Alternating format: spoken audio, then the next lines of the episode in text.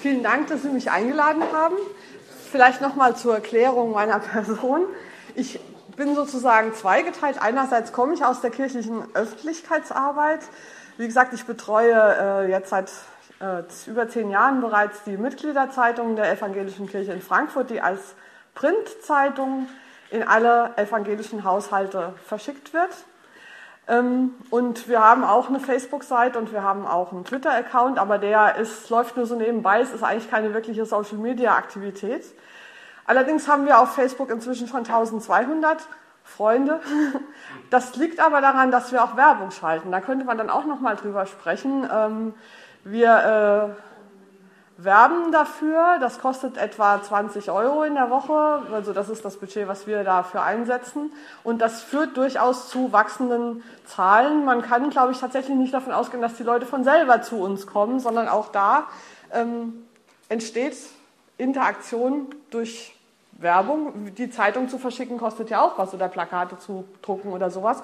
Warum sollte Werbung in Social Media umsonst sein, wenn es sozusagen darum geht, Leute auf sich aufmerksam zu machen, die es nicht von selber sowieso schon sind. Ähm, die, äh, meine Erfahrung mit Social Media oder dem Internet ist meine Privatsache. Ich habe eine halbe Stelle als Redakteurin bei der Kirche. Mit der anderen Hälfte bin ich als Politikwissenschaftlerin freiberuflich unterwegs und nutze das Netz, in dem ich blogge und verschiedene Profile habe, ähm, mit deutlich höherem Erfolg, sage ich mal, als die meisten Social-Media-Aktivitäten, die wir von der Institution Kirche her haben.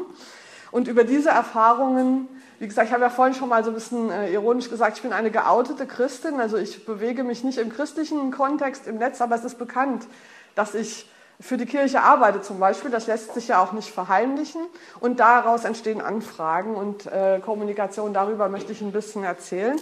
Ähm, weil es gibt tatsächlich eine große, ähm, einen Abgrund eigentlich zwischen ähm, der, der Internetwelt auf der einen Seite und der kirchlichen Welt auf der anderen Seite, was auch damit zusammenhängt, dass das Internet von denen, die der Kirche eng verbunden sind, deutlich weniger genutzt wird als von anderen, die der Kirche nicht eng verbunden sind.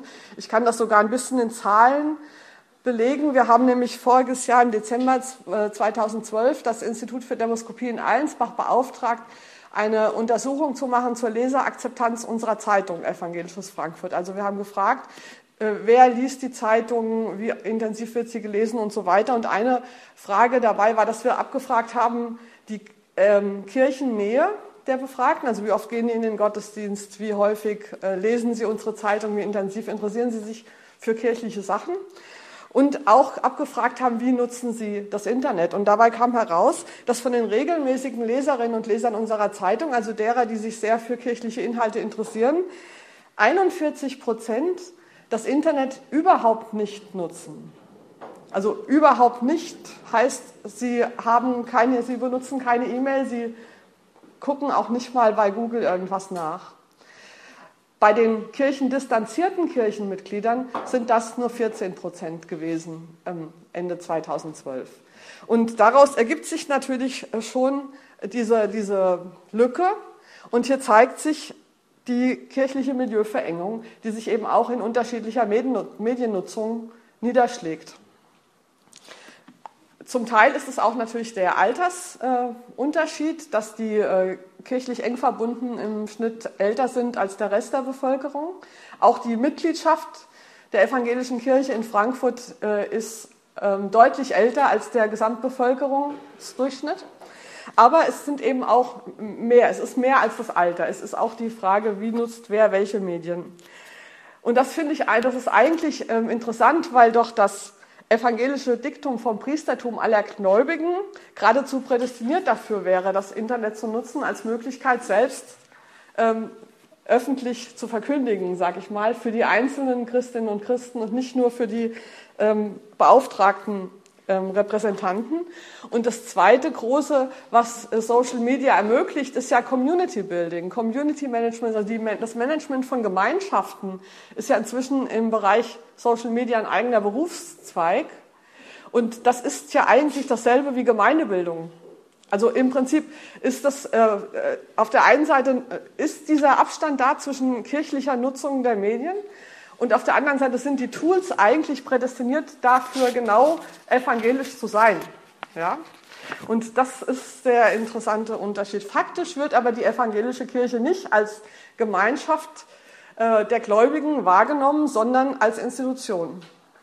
Also wo bestimmte Menschen, speziell Pfarrerinnen und Pfarrer, mit der Verkündigung der Glaubensinhalte und der Repräsentation nach außen beauftragt sind. Während die einfachen Kirchenmitglieder, also ich zum Beispiel in dem Fall, ähm, die ja auch in der kirchlichen Terminologie als Laien nach wie vor bezeichnet werden, was ich unmöglich finde, ehrlich gesagt. Äh, nein, auch in der evangelischen. Ja, vielleicht hat man hier in Bayern diese Terminologie abge, also zumindest in der EKN ist immer noch der Unterschied von Pfarrern, Theologinnen und Laien, auch bis ins kirchliche Arbeitsrecht hinein. Zum Beispiel, dass Pfarrerinnen und Pfarrer alle paar Jahre ähm, Bildungsurlaub kriegen, was ich als auch kirchlich Angestellte zum Beispiel nicht bekomme. Also es wird unterschieden zwischen den, den mit dem einen Beruf und allen anderen Berufen in der Terminologie und auch in der Organisation der Institution. Ähm, und diese einfachen Laien sozusagen halten in gewisser Weise konsequenterweise ihren Glauben größtenteils für Privatsache. Sie sehen also nicht ihre Aufgabe darin, da wo sie kommunizieren, und das tun sie ja auch im Internet, über Glaubensinhalte zu reden, weil dafür gibt es die Institutionen und die bezahlten Theologinnen und Theologen. Und diese Aufgabenteilung aber der einfachen Gläubigen und der bezahlten Verkünder und Verkünderinnen lässt sich im Internet kaum aufrecht erhalten. Und das habe ich selber eben schnell gemerkt. Ich bin seit 2006 aktiver im Netz, äh, also betreibe einen eigenen Blog, habe Facebook und also Facebook damals noch nicht, aber bin in den verschiedenen Plattformen unterwegs.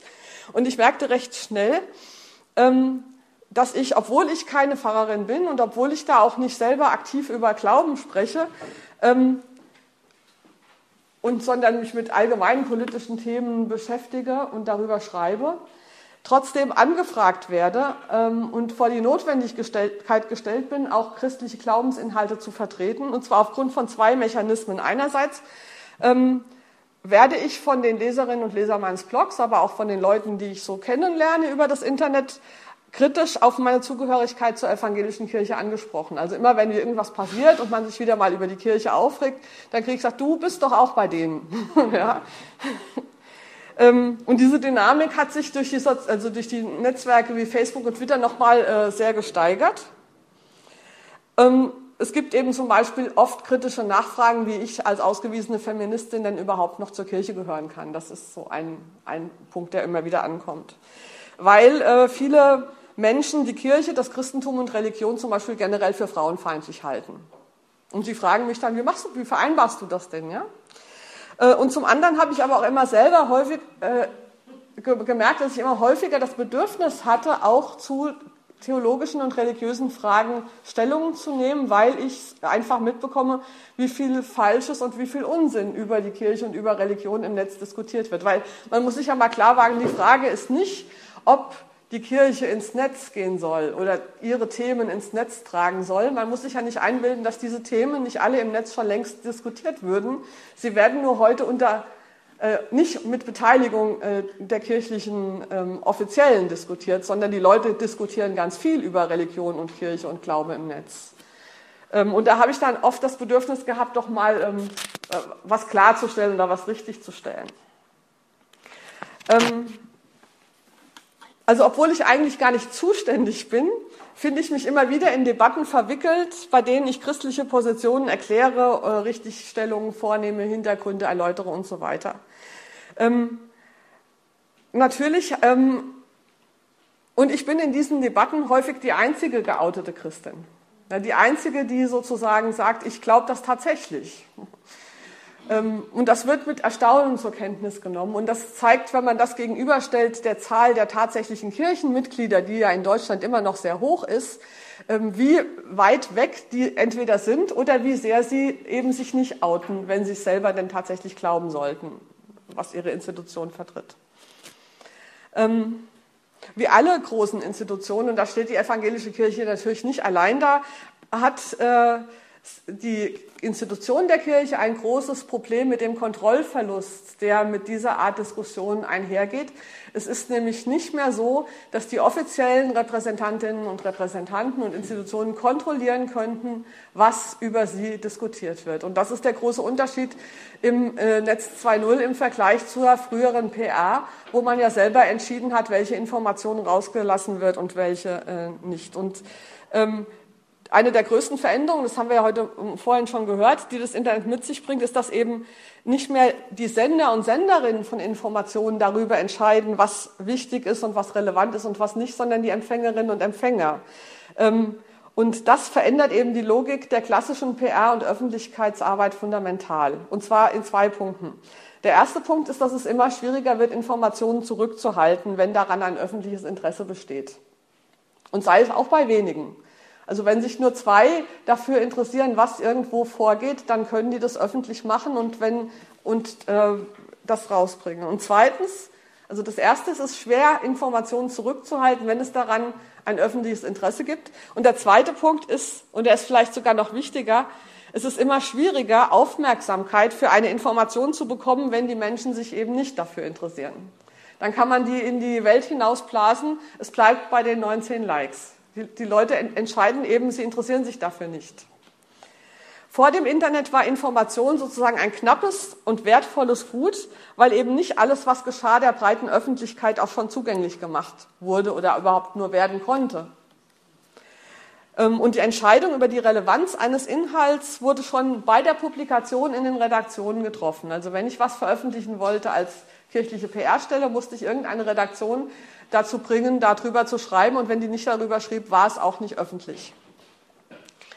Ähm, heute ist äh, in, in, im Internet ist die Aufgabe, aus der Fülle der vorhandenen Informationen die jeweils relevanten herauszusuchen, auf die Seite der Endkundin sozusagen übergegangen. Ich als eine, die im Internet unterwegs ist, entscheide, was ich relevant finde und was nicht und stelle mir dann über die verschiedenen Tools, die ja heute vorgestellt worden sind, mir meinen Informationsfluss zu, selbst zusammen. Ähm, und die entscheidende Frage ist eben dann nicht mehr, welche Information ist wichtig genug, um publiziert zu werden, sondern welche Information ist wichtig genug, damit ich sie zur Kenntnis nehme. Und das, was knapp und wertvoll ist, ist also nicht mehr die Information. Informationen gibt es unendlich viele, sondern das, was heute knapp ist, ist die Aufmerksamkeit. Wer soll das alles lesen, wird ja dann auch immer gesagt, was darum gepostet wird. Also ähm, im Internet ist eben nicht das relevant, was nach einem allgemeinen Maßstab relevant ist, sondern äh, das, was für eine bestimmte Person relevant ist. Das heißt, auch solche Informationen, die nur ein kleines Publikum interessieren, können jetzt publiziert werden. Es gibt unendlich viel Raum, wo Sachen publiziert werden können.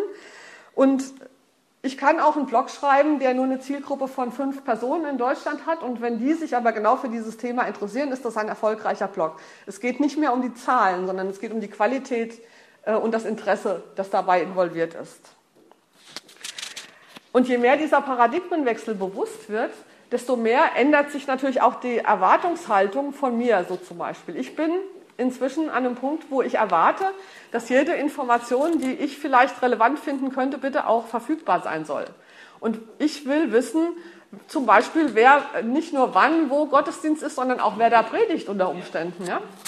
Äh, einfach weil ich das inzwischen von vielen anderen gesellschaftlichen Bereichen gewohnt bin, dass ich jede Information, die mir eventuell wichtig erscheinen könnte, dann auch googeln kann. Und da ist natürlich das ganz fatal, wenn 30 Prozent der Gemeinden noch nicht mal eine eigene Webseite haben. Das heißt, ähm, diese Aspekte von Transparenz, der unbeschränkte Zugang zu Daten und zu Informationen ist etwas, was äh, Leute, die das Internet aktiv nutzen, heute erwarten und wo sie bei kirchlichen Veranstaltungen, wenn sie sich dann überhaupt mal dafür interessieren, oft enttäuscht werden, weil diese Informationen nicht googelbar sind. Das heißt, das erste Wichtige wäre, alle Informationen, die für jemanden von Interesse sein könnten, verfügbar zu machen, googelbar zu machen. Ähm danach ist dann aber auch die Frage zu stellen, wie man eben dazu beitragen kann, dass diese Informationen von anderen Leuten auch für relevant gehalten werden. Und äh, dazu muss man eben wissen, wie die Filtermechanismen im Internet äh, funktionieren. Menschen, die sich überwiegend im Internet informieren, möchten nicht geschnürte Informationspakete am Stück abonnieren, wie es zum Beispiel eine Zeitung war, wo ja ein Packen, ja, äh, und da musste ich den Sport und das Feuilleton und alles mitkaufen, auch wenn mich das überhaupt nicht interessiert hat. Ähm, sondern äh, ich möchte gezielt auswählen, welche Informationen zu mir kommen sollen und welche nicht, welche Themen und Personen mich interessieren und welche nicht. Und dafür habe ich eben viele Filtermöglichkeiten vom RSS-Feed angefangen, welche Blogs abonniere ich, mit wem verbinde ich mich auf Facebook, wessen Twitter-Accounts abonniere ich. Und natürlich ist die ähm, einfachste und allen bekannte Filterfunktion die Suchanfrage bei Google. Ja? Ich durchsuche das Netz, ich filtere heraus, was mich interessiert. Und diese Filtersouveränität stellt für kirchliche Kommunikation ein Problem dar, weil, und das müssen wir uns, glaube ich, ganz realistisch vor Augen führen, der Informationsbedarf zu kirchlichen Themen nicht besonders groß ist. Jedenfalls nicht in der Selbsteinschätzung vieler Menschen. In dieser Allensbach-Leseanalyse, die wir gemacht haben, hat äh, es ergeben, dass, und wir haben ja nur Kirchenmitglieder befragt. Wir reden jetzt noch gar nicht von den ganzen, die der Kirche vielleicht kritisch oder von außen auf die Kirche. Wir haben nur Kirchenmitglieder befragt. Und von denen sagen nur 10 Prozent, dass sie für sich selbst einen Informationsbedarf sehen bei Themen wie Lebenshilfe, Sinn des Lebens, Glaubensdinge, Berichte über Kirche und Religion. Also das, was der Inhalt unserer potenziellen Informationen wäre, dafür sehen überhaupt nur 10 Prozent aller Kirchenmitglieder einen Informationsbedarf bei sich. 70 Prozent der Befragten gaben an, dass sie zu diesen Themen schon genügend Informationen haben. Und 20 Prozent sagen, dass sie sich für diese Themen gar nicht interessieren. Und das ist sozusagen die Ausgangslage, die es schwierig macht, äh, in einem Umfeld, in einem kommunikativen Umfeld, das darauf ausgerichtet ist, dass die Empfängerinnen selber entscheiden, was sie für wichtig halten, für wichtig gehalten zu werden, weil das sind nur 10 Prozent unserer eigenen Mitglieder, die uns für wichtig halten. Also die diese Art Informationen für wichtig halten und eventuell also aktiv danach suchen würden. Deshalb haben wir uns auch bei dieser Diskussion, obwohl ich ein großer Fan des Internets bin, bei der Frage, können wir nicht unsere Printzeitung, die in alle, an alle Mitglieder verschickt wird, können wir uns von der nicht verabschieden und stattdessen nur noch im Internet aktiv sein, haben wir uns entschieden, also in den nächsten 10 bis 20 Jahren sicher nicht, weil die Zeitung legen wir den Leuten zwangsweise in die Briefkästen. Mindestens müssen sie die rausnehmen und in die Mülltonne werfen. Also sie müssen uns irgendwie zur Kenntnis nehmen und wenn sie sie dann schon mal in der Hand haben, dann nimmt ungefähr 60 Prozent, schauen dann auch mal rein. Das ist was, was man nicht im Internet erreichen kann, weil man die Leute praktisch nicht zwingen kann.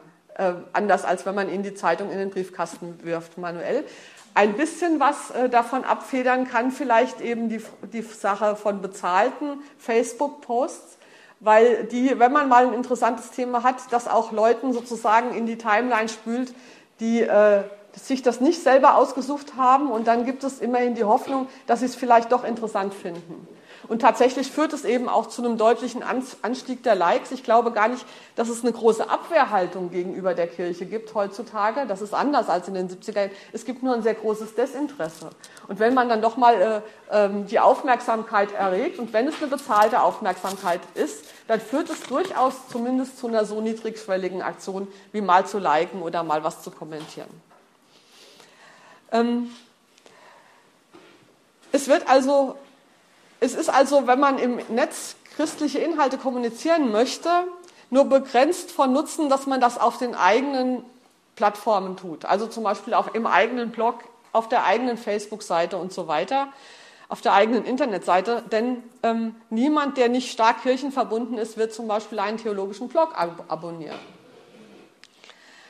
Deshalb ist es notwendig, die eigenen Botschaften dort ins Gespräch zu bringen und den Umlauf, wo die Adressatinnen und Adressaten sich sowieso aufhalten. Also zum Beispiel ein theologischer Beitrag, der sich aus christlicher Perspektive mit der heutigen Leistungsideologie beschäftigt. Der wird kaum gelesen werden, wenn er auf der Homepage einer Gemeinde steht.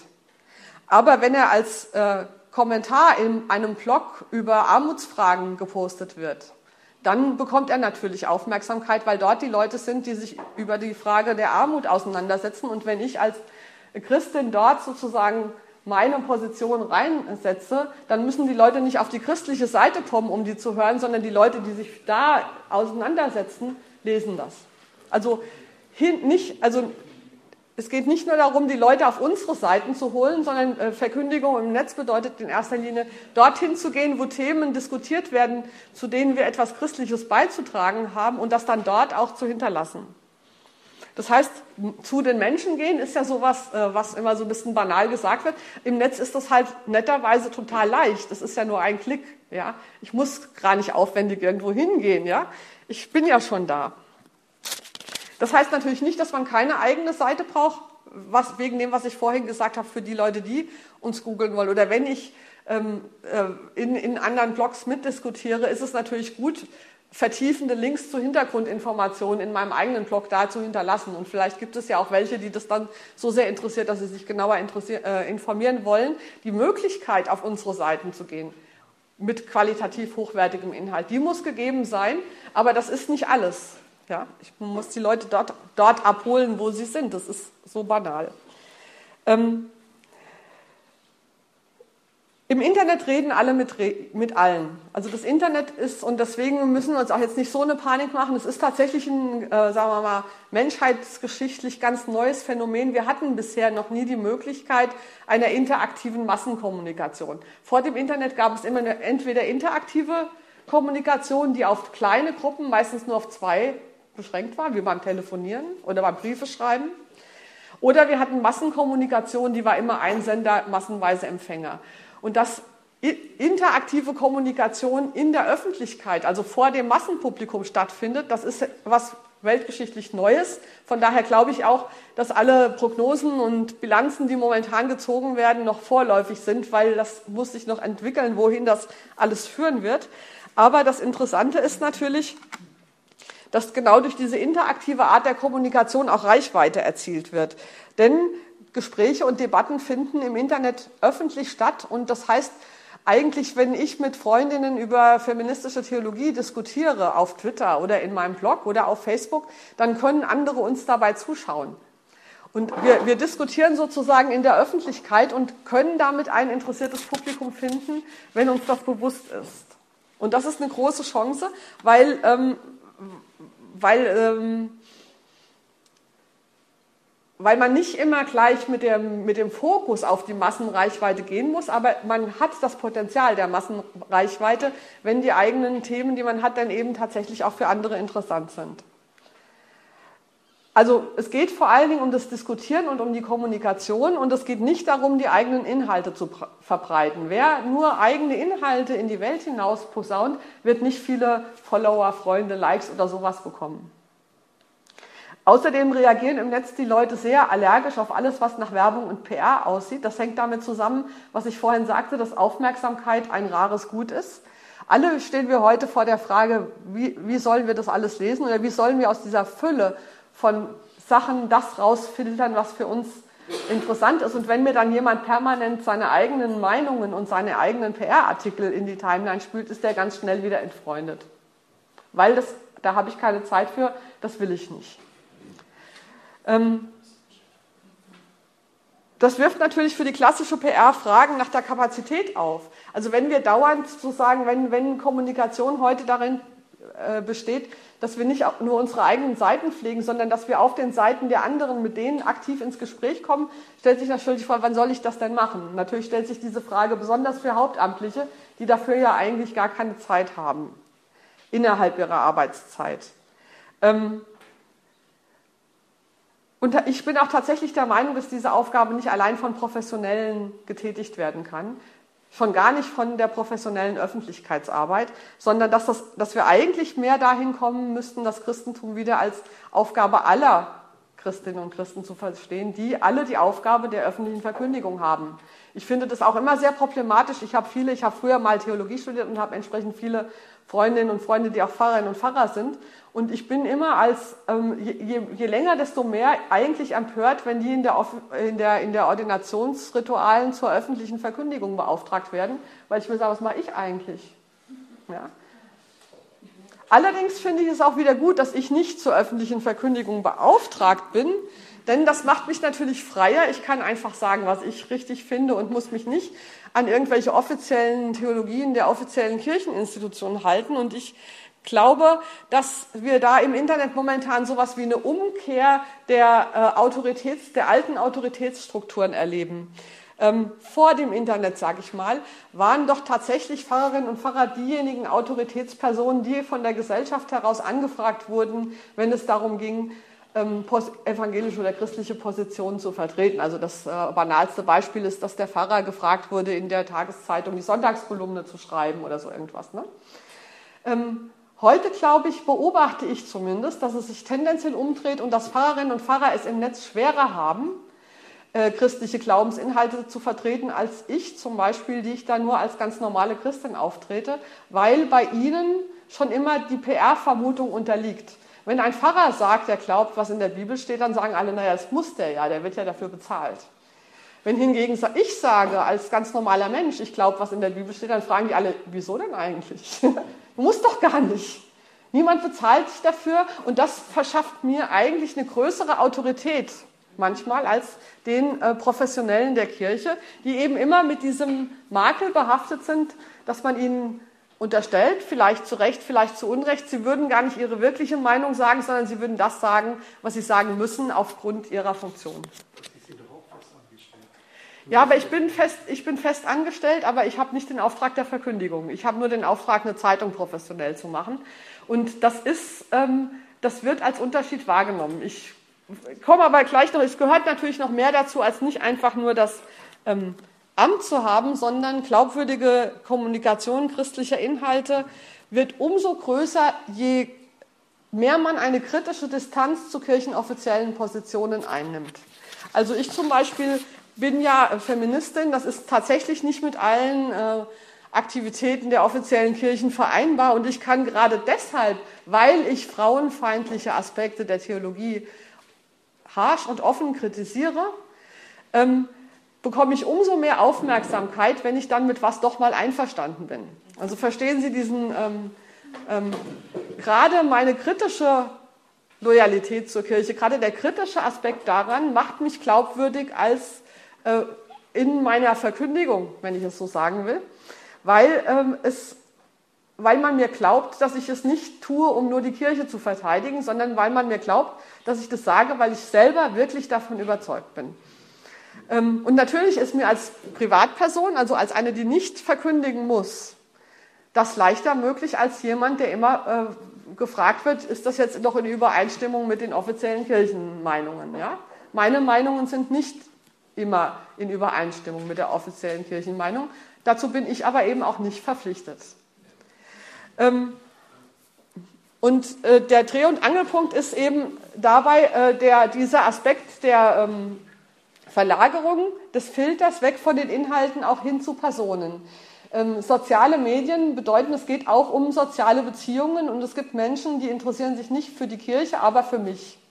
Und das sind äh, die, die dann, ähm, also man abonniert zum Beispiel nicht unbedingt alles über Fußball oder alles über die Kirche, aber man abonniert unter Umständen alles von Antje Schrupp, weil zum Beispiel man mit mir früher in die Schule gegangen ist. Also es sind ja diese, gerade diese schwachen Verbindungen oder weil man sich irgendwann mal auf einer Party getroffen und nett unterhalten hat. Das sind ja so die Anlässe, wo man sich dann äh, in der Folge auch über soziale Netzwerke verbindet, um miteinander in Kontakt zu bleiben. Und auf diese Weise ähm, ist es über diese sozialen Medien möglich, sich für Themen zu interessieren, die einen vom Thema her eigentlich gar nicht interessieren. Es geht bei mir andersrum auch so.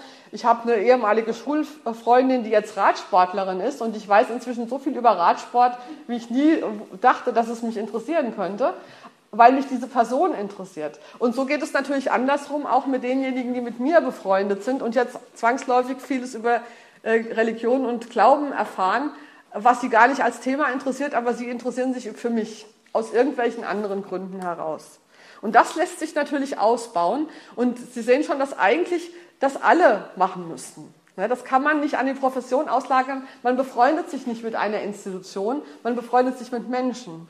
Und diese Menschen müssen also die Trägerinnen und Träger dessen sein, was da verkündigt werden soll.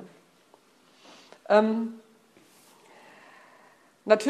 Natürlich sind das keine Freundinnen in dem ähm, emphatischen Sinn, wie wir gewohnt sind, Freundschaft. Das sind Kontakte und ich glaube, dass gerade die Stärke der, der ähm, gesellschaftlichen Kommunikation gerade darin liegt, dass diese schwachen Kontakte bestehen. Denn es ist ja so, dass mit meinen engen Freundinnen und Freunden, mit denen ähm, kenne ich, die kenne ich ja sowieso gut. Mit denen wäre ich auch befreundet, wenn es kein Facebook gibt. Ja. Und mit denen habe ich auch schon über alle Themen geredet, die uns bewegen. Es sind gerade diese schwachen Kontakte, die dieses Potenzial darstellen, weil über diese schwachen Kontakte ähm, auch äh, oft sich der Horizont verbreitert. Ähm, Katrin Passig, die sich auch viel mit den Dynamiken im Internet beschäftigt hat, da neulich von der Konsensillusion gesprochen, dass wir eigentlich immer annehmen, alle Leute hätten doch im Prinzip dieselbe Meinung wie wir selbst, weil unsere Meinung ist ja die einzig vernünftige. Und solange man sich nicht im Internet bewegt, kann man das auch von sich glauben, weil man sich ja häufig sowohl im Beruf als auch im Privaten mit Menschen umgibt, die schon so eine ähnliche Meinung haben wie man selbst. Und wenn man dann im Internet sich mit Leuten befreundet oder verkontaktet, die man eigentlich ganz nett und interessant fand, stellt man plötzlich fest, die haben ja einen ganz schrecklichen Musikgeschmack, die haben ja Ansichten, die finde ich ja ganz unterirdisch. Also man wird ständig herausgefordert, ähm, mit den Meinungen, die man komisch findet, anderer Leute, obwohl man die Leute doch nett findet, sich irgendwie auseinanderzusetzen. Und es ist, finde ich, sehr offensichtlich, dass da eine, ein Potenzial auch für christliche Verkündigung liegt, weil viele Leute finden das tatsächlich heute komisch, wenn man an Gott glaubt. Muss man ja mal so sagen. Auch viele Kirchenmitglieder übrigens finden das komisch. Oder wissen, oder wenn man das nicht nur so sagt, sondern das tatsächlich auch noch mit Inhalten verknüpfen kann. Und diese Irritation kann man im, im Netz gut durch gepflegte Beziehungen eben ausbauen. Und deswegen ist also diese Frage immer, wen soll das denn interessieren? Also ich bin eine, die äh, relativ häufig was postet. Da gibt es unterschiedliche Arten, das zu machen. Ich, bin, ähm, ich teile immer alles, was ich irgendwo interessant finde, schicke ich dann doch gleich weiter rum. Und äh, dann werde ich auch, also auch Fotos von was weiß ich, Sachen, die ich vielleicht lustig finde. Und dann wird immer gefragt, wen soll das denn alles interessieren? Warum schreibst du denn diesen ganzen Zeug ins Netz, wen soll das denn interessieren? Und ich sage mir, wenn das eine Person interessiert, reicht das. Ja? Wenn das meine Mutter interessiert, meine Mutter interessiert alles, was ich da reinschreibe. Also da allein dadurch hat es sich ja schon gerechtfertigt. Und wenn das jemanden nicht interessiert, muss er halt die Filter entsprechend setzen. Ähm und natürlich sind es auch die eher lustigen Sachen, äh, Begebenheiten, über die sich dann Leute interessieren. Also die Pressemeldung der Stellungnahme der evangelischen Kirche zum politischen Thema XYZ, die interessiert natürlich kein Mensch. Aber wenn beim Gemeindefest der riesige Topf Gemüsesuppe umgefallen ist, und man davon ein Foto ins Netz stellt. Das interessiert natürlich alle. Zumindest alle, die mit dieser Gemeinde irgendwas zu tun haben. Es sind die, alt, also die alltäglichen Dinge, die im Netz Aufmerksamkeit erregen, wenn sie irgendwie lustig sind. Und der, ähm, der Witz ist sozusagen, das zu verknüpfen mit diesen theoretischen Überlegungen, die wir haben. Also die christliche Haltung nicht theoretisch zu erläutern, sondern praktisch zu praktizieren in den alltäglichen Themen, Begebenheiten, Diskussionen, die, die eben so, die so passieren im Laufe des Tages und die eben auch im Netz passieren im Laufe des Tages. Also es ist diese kleinteilige Kommunikation, die im, im Netz üblich ist, die ganz, ganz viele Gelegenheiten bietet, sagen wir mal, die gute Botschaft des Evangeliums zu vermitteln. Ähm, und dabei eben auch kann man eingehen, das ist eben auch die andere, äh, der andere große Vorteil, man kann eingehen auf die Fragen, die andere Leute wirklich haben.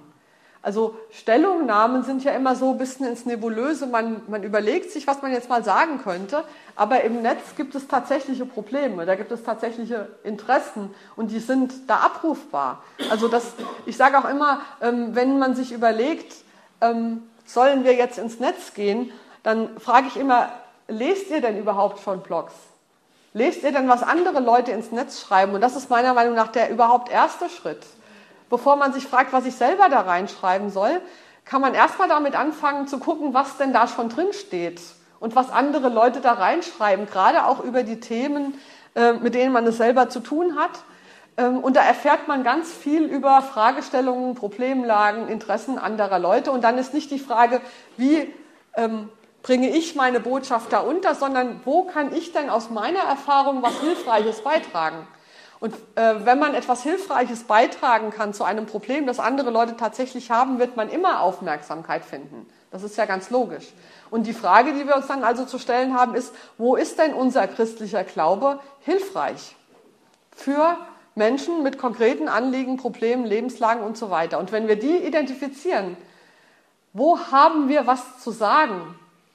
Dann werden wir gehört. Das ist zumindest meine Erfahrung. Dann interessiert das die Leute tatsächlich. Dann ist noch die Frage, ob wir das mit wie viel theologischer Sprache wir das umgarnen müssen. Ich habe, war das, nein, ich habe äh, bei einem Frauenmal habe ich mal gesagt, ähm, also ich auch da äh, hatte ich mal die These in die Welt gesetzt, wir müssen halt eigentlich heute über Gott sprechen, ohne das Wort Gott zu benutzen. Das geht aber ganz ohne Probleme. Also ich, äh, man kann viele Inhalte, die zentral sind für christliche Welt- und Menschenbilder, wunderbar vermitteln, ohne diesen ganzen theologischen Jargon zu benutzen, mit dem man Leute nur abschreckt. Ähm, das ist dann aber auch Fingerspitzengefühl. Ich finde nicht notwendig, dass wir immer mit dem Wort Gott, Bibel, Evangelium auf den Lippen rumlaufen. Ähm, man muss natürlich wissen, was man meint, um es auch vertreten zu können. Das wäre dann aber nochmal eine andere äh, Frage. Nein, es, es, müssen nicht beide Seiten wissen. Wenn ich sozusagen ähm, ähm, jenseits der Leist ein Menschenbild jenseits von Leistungsideologie vertrete, was meiner Meinung nach eine ganz zentrale christliche Figur ist, muss ich das nicht christlich nennen. Da kann man dann für die Leute, ich habe es zum Beispiel so gemacht, dass natürlich alles, was ich schreibe, ist christlich geprägt. Das ist einfach mein Hintergrund. In meinem Hauptblog, der sich mit feministischer, politischer Wissenschaft beschäftigt, rede ich da nur ganz selten davon. Oder ich schreibe irgendwie einen langen Text und im letzten Satz steht dann, also in christlichem Jargon würde man das jetzt so und so nennen. Sünde oder sowas. Aber das nur zur Information für die, die in diesem Diskurs bewandert sind. Es ist nicht notwendig, dass alle Leute das auch Sünde nennen, wenn sie das Grundprinzip verstehen. Und äh, ich habe, äh, das ist eine interessante Sache, ausgehend von diesem, von diesem Phänomen, habe ich aber gemerkt, dass ich gerade an diesen Punkten, wo ich dann das, was, ich, was alltags diskutiert wird, sozusagen in theologisch ausdrücke, dass es da durchaus ein Interesse gibt bei manchen, nicht bei allen. Viele, fast alle, die mich lesen, sind nicht in der Kirche kirchenkritisch und so weiter. Aber ich habe dann noch einen eigenen Gottblock gestartet, wo ich diese Themen dann richtig mit aller theologischer Soße behandeln kann, ohne die anderen abzustoßen. Und der kriegt nicht so viel Zuspruch wie der andere, aber doch auch. Es gibt ein, äh, ein Publikum, der, das sich für genau diese Diskussionen auch interessiert. Und das, da ist eben auch, äh, man kann nicht alles auf einer Plattform machen. Es ist ja das Schöne an Blogs und so, dass man die auch nach Themen spezifisch äh, auseinanderdividieren kann. Und das ist natürlich auch ein bisschen ein Problem bei manchen ähm, äh, Internetaktivitäten der evangelischen Kirche. Was ist denn die evangelische Kirche? Die, da ist ja alles drunter, ja. Ähm, da, äh, wir, wenn ich meine, alleine uns meine Zeitung anschaue, die es auch im Internet gibt, die wir auch blogartig ins Internet stellen, äh, da sind dann Kirchenkonzertrezensionen drin, da sind diakonische Aktivitäten, da ist, ist der Kita-Ausbau, da sind äh, ethische Auseinandersetzungen, theologische Fragestellungen, Porträts von Menschen und so weiter. Das ist ein Sammelsurium von Themen. Kein Mensch interessiert sich für all diese Themen. Da müsste man eigentlich viel äh, differenzierter sein. Ich glaube zum Beispiel, dass wenn man einen Blog machen würde, christliche, äh, oder wenn man es überhaupt so nennen würde, diese ganzen Erfahrungen, die wir jetzt haben im Zusammenhang mit Ausbau von Kitas und Krabbelstuben, das wäre ein eigenes Thema für sich. Oder klassische Musik, Kirchenmusik, da, da interessieren sich auch viele Leute für, aber wenige interessieren sich eben für beides. Und wenn man das alles unter ein Dach stopft, hat man immer welche, die sich für einen Großteil der Angebote eigentlich nicht interessieren. Ähm, natürlich ist der Faktor Zeit dabei ähm, wichtig. Wenn man sich in einem, es geht um Beziehungen und Beziehungen müssen wachsen. Und wenn man sich in einem sozialen Netzwerk anmeldet, kann man nicht erwarten, innerhalb von Wochen oder Monaten bereits nennenswerte Netzwerke aufgebaut zu haben. Ich habe gerade, ähm, es gibt gerade gestern ein interessantes Buch gelesen, ähm, The Social Media Gospel. Ist eigentlich zu empfehlen, es ist von der amerikanischen ähm, Medienexpertin, die äh, sich speziell äh, die Frage gestellt hat, wie eben das Evangelium in Social Media verbreitet werden kann und da Workshops für Pfarrerinnen und Pfarrer macht. Das ist ein bisschen sehr amerikanisch. Da ist ja die Kirchenstruktur anders. Da geht es sehr viel mehr um Community Building als bei uns, was, wovon man aber auch was lernen kann, weil ich denke, es geht tatsächlich in Richtung Community Building, auch was Gemeindearbeit angeht, aber wir brauchen wahrscheinlich auch neue Formen von äh, Communities, die sich an Themen zum Beispiel ähm, orientieren. Ähm, Und das ist, ist äh, lesenswert, aber äh, ein, ein Punkt, den sie sagte, sie hat äh, aus ihrer Einschätzung heraus den Eindruck, dass äh, im Internet die Zeit etwa dreimal so schnell abläuft wie im wirklichen Leben.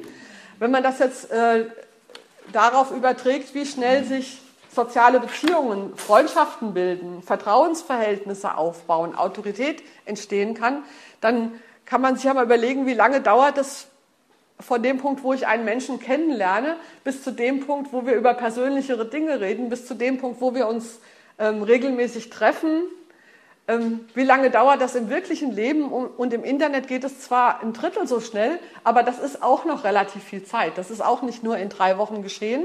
Ähm, über die Zeit baut sich aber, bauen sich aber stabile Netzwerke auf und man hat eine gewisse Reputation. Reputation ist ein wichtiger Begriff im Netz für ähm, Accounts, aber auch für Menschen. Die Menschen müssen nicht unbedingt mit ihrem wirklichen Namen dort drin sein, so wie ich es bin, sondern es können auch äh, Kunstfiguren sein, aber die Glaubwürdigkeit über einen langen Zeitraum qualitativ hochwertige Inhalte vertreten zu haben, eine bestimmte Diskussionskultur zu pflegen, verlässlich zu sein, hilfreich zu sein, zu interagieren, das schafft Reputation, Autorität, Vertrauen und die kann genutzt werden, um dann auch Menschen zum Nachdenken zu bringen und vielleicht auch dazu zu bringen, mal ihre Meinung an irgendeinem Punkt zu ändern und so weiter.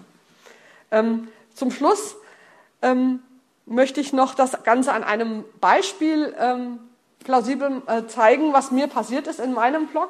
Wie gesagt, ich blogge da seit 2006, aber nicht über religiöse Themen.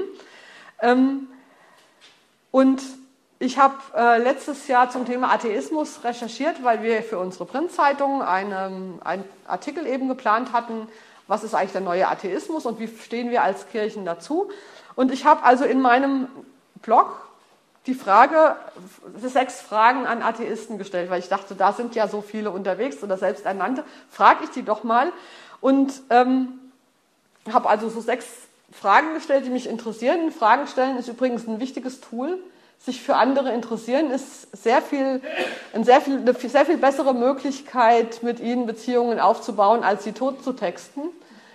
Ähm, und da habe ich also diese Frage gestellt und ich war, das war irgendwie am 29. Dezember und ich habe innerhalb von einem Tag 180 Kommentare gehabt mit teilweise langen persönlichen Erläuterungen, wie sie Atheistinnen wurden, was ihre persönliche Geschichte mit Religion war, wie ihre religiöse Erziehung war, über welchen Pfarrer sich wo, warum geärgert haben oder nicht geärgert haben. Das war wirklich, also als hätte man irgendwie ein überlaufendes Fass angestochen. Es gibt ein ganz, ganz großes Bedürfnis bei Menschen offensichtlich, über religiöse Fragen, auch über persönliche religiöse Fragen zu sprechen, wenn sie gefragt werden von jemand, der sie vertrauen. Ich glaube natürlich, wenn ich jetzt einen neuen Blog auf, eingesetzt hätte, die Kirche will mit Atheisten, äh, da kriegt man vielleicht auch viel, aber nicht diese Art von persönlichen Sachen. Es kamen zusätzlich zu diesen 180 Blog-Kommentaren auch ganz viele Mails von Leuten, die das nicht öffentlich machen wollten, sondern nur mir zuschicken wollten. Es gab ganz viele andere Blogs, die das Thema aufgenommen haben und dann in ihren Blogs weiter über das Thema diskutiert haben. Ähm, ich hätte das tatsächlich, obwohl ich schon vieles für möglich gehalten hatte, vor einem Jahr auch noch nicht für möglich gehalten, wie groß das Bedürfnis ist und was in diesen Kommentaren auch häufig von Nichtgläubigen, sage ich mal, vorgebracht wurde, war ihre Irritation darüber, wie wenig sie mit Menschen von denen sie wissen, dass sie Mitglied in der Kirche sind, über solche Dinge ernsthaft sprechen können. Sie sagen, wir haben zwar auch in unserem persönlichen Bekanntenkreis Leute, von denen wir wissen, dass sie Kirchenmitglied sind oder die ihre Kinder taufen lassen, aber sobald wir mit denen über religiöse Fragen diskutieren wollen, kommt da nichts mehr.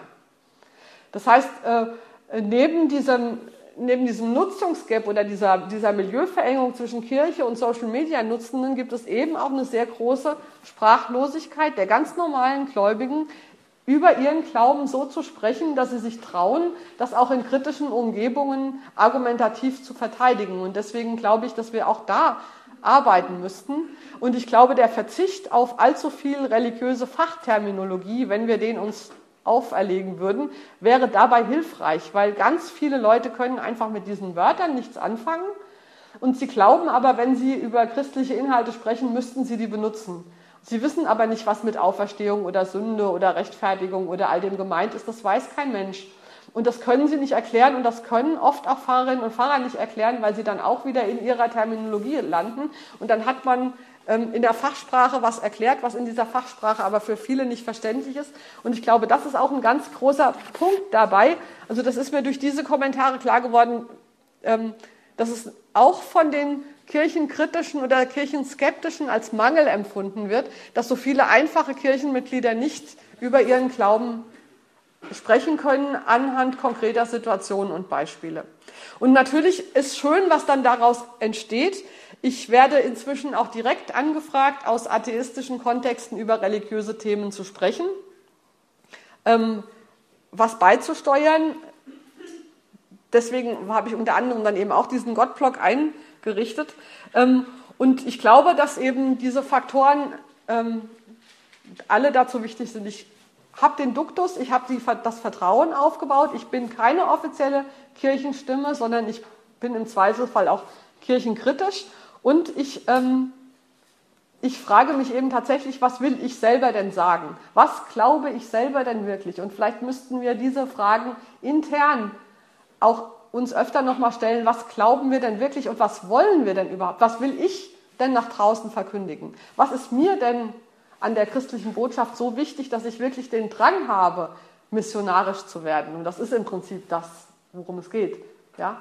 Ähm, und ich, habe, ich denke, dass die Kirche als Institution mit ihren Professionellen diesen Prozess natürlich unterstützen kann mit Fortbildungen, Informationen, Ressourcen und so weiter, aber sie kann ihn nicht tragen. Also womit wir es, also eigentlich hat diese, diese Herausforderung Social Media ähm, fordert uns als, als Gläubige tatsächlich dazu heraus, über unser eigenes Gläubigsein nachzudenken, weil sie zeigt, dass ähm, das notwendig ist, um da aufzutreten und auch erfolgreich zu sein.